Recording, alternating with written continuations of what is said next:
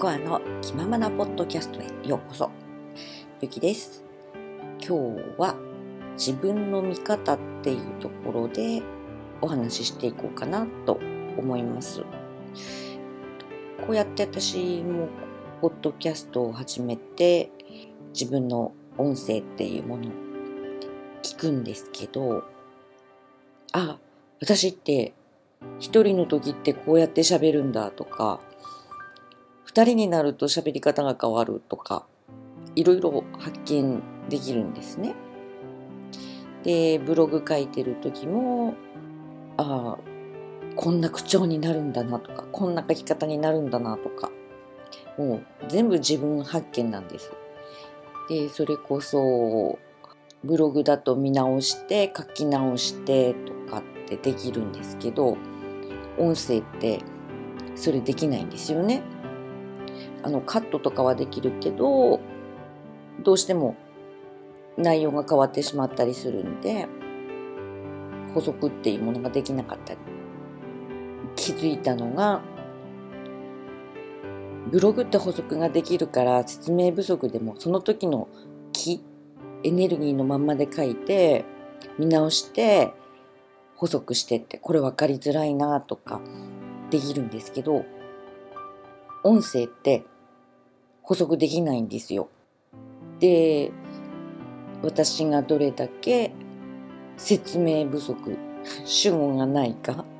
っていうのがよく分かったりしてなんか自分の欠点が分かっちゃったかなっていう。でそれが自分の子供にもあるんですよね。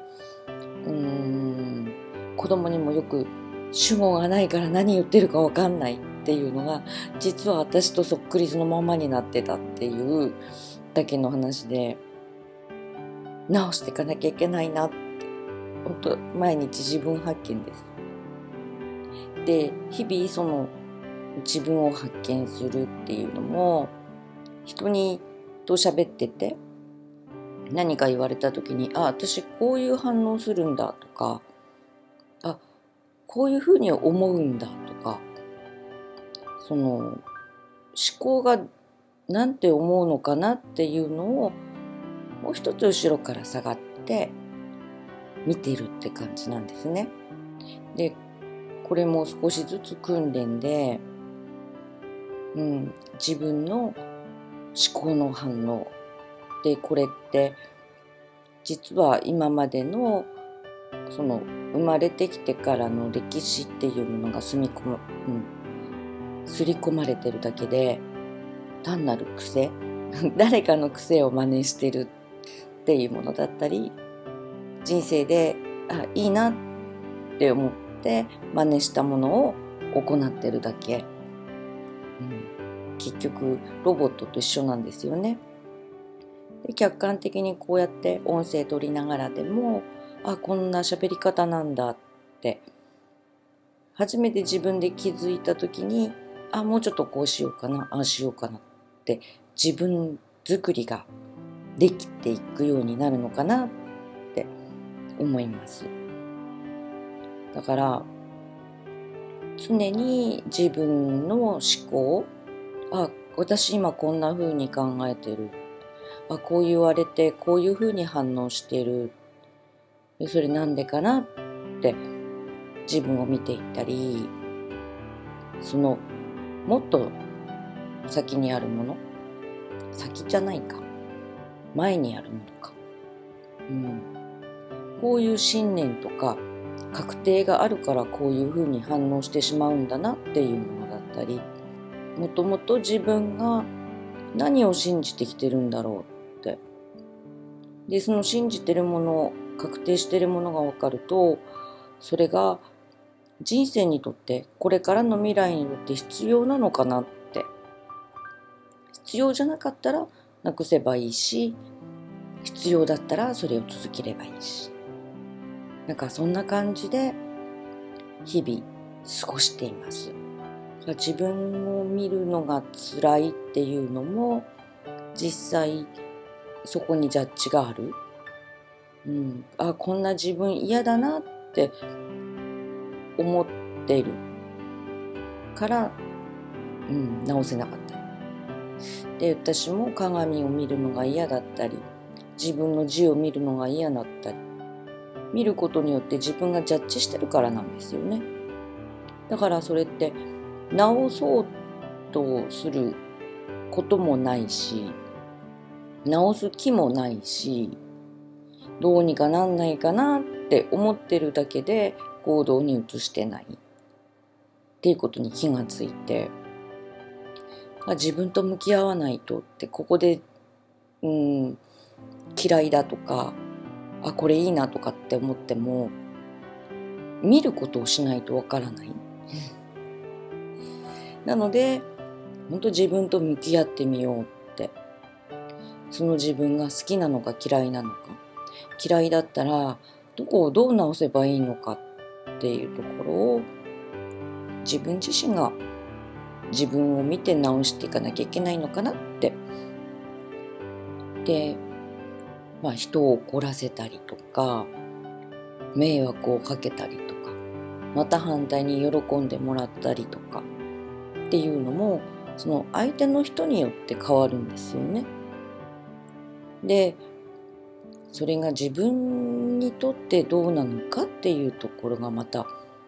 もう一度見なきゃいけないところかな。うん、それをする自分が好きなのか嫌いなのか。またそれをする根拠は一体どこにあるのか。ほとんどがなりたい自分っていうものじゃなくって社会の常識っていうものにとらわれてやらなきゃいけないとかそうした方がいいんでしょうみたいな感じだったり、うん、でもそれ本当に果たしてそうなのかなって。この日本っていう国の特徴だったり、うん、常識だったり。でその日本の常識っていうのもうん歴史っていうものを見ていけば見ていくほどこれ嘘じゃんっていうものがたくさんあったり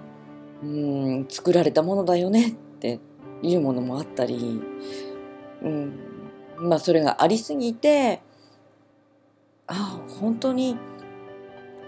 自分になっていいんだなっていうところもあったり出てきたりしたんですよね。うん、風習っていうものだったりそれがいつから始まったの？なんでそれが始まったの？っていうところ紐解いていったり。いろんなことが分かってくるようになると幻想から冷めていく。目覚めていくっていう感じなのかな。スピリチュアルっていう世界を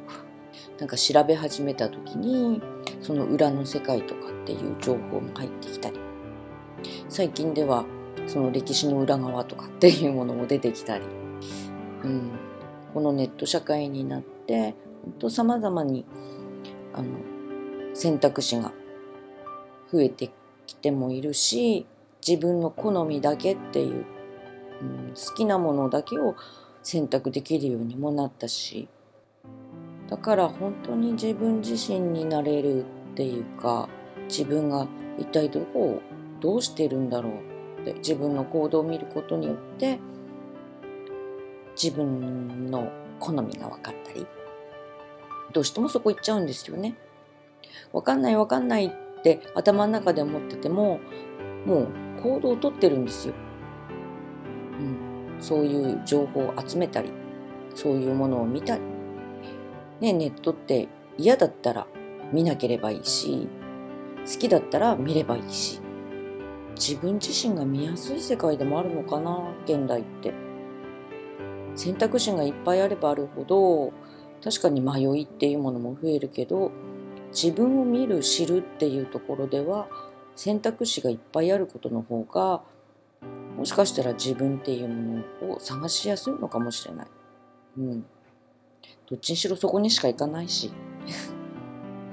で、そういうものを多分ね、小さい時から探し始め、うん、探しているし。で、小さい頃の方が本当はジャッジって少なくって何がいいのか悪いのかってわからないから本当自分の好みっていうところに生きやすいんですよねって言ってるんですよね。で何をしてきたんだろうってちょっと振り返ると本当に欲しかったもの、うん、この世でどうやって遊びたかったのかなっていうことがよく分かってくると思います。なのでとあの自分を知るっていうこと見るっていうことはまず思考の中あこういうふうに反応してるんだなこういうものに興味を持ってるんだなっていうことをまず見てほしいです。でそれがいいとか悪いとかじゃなくってあそういうことを信じてきたんだなっていうそれが自分の楽しさかもしれないし自分の身を守る方法かもしれない、うん、それは多分自分でわかるんですよ。で楽しいっていうところではそこを追求していけばいいのかな。身を守る方法だったらなんで身を守るんだろう。それによってどうして身を守らなきゃいけなかったのか。っていうところを自分で深掘りしていくと分かりやすいと思います。ということで、まあ、私がポッドキャストを始めて 自分の見方っていうものをまた一つ増やして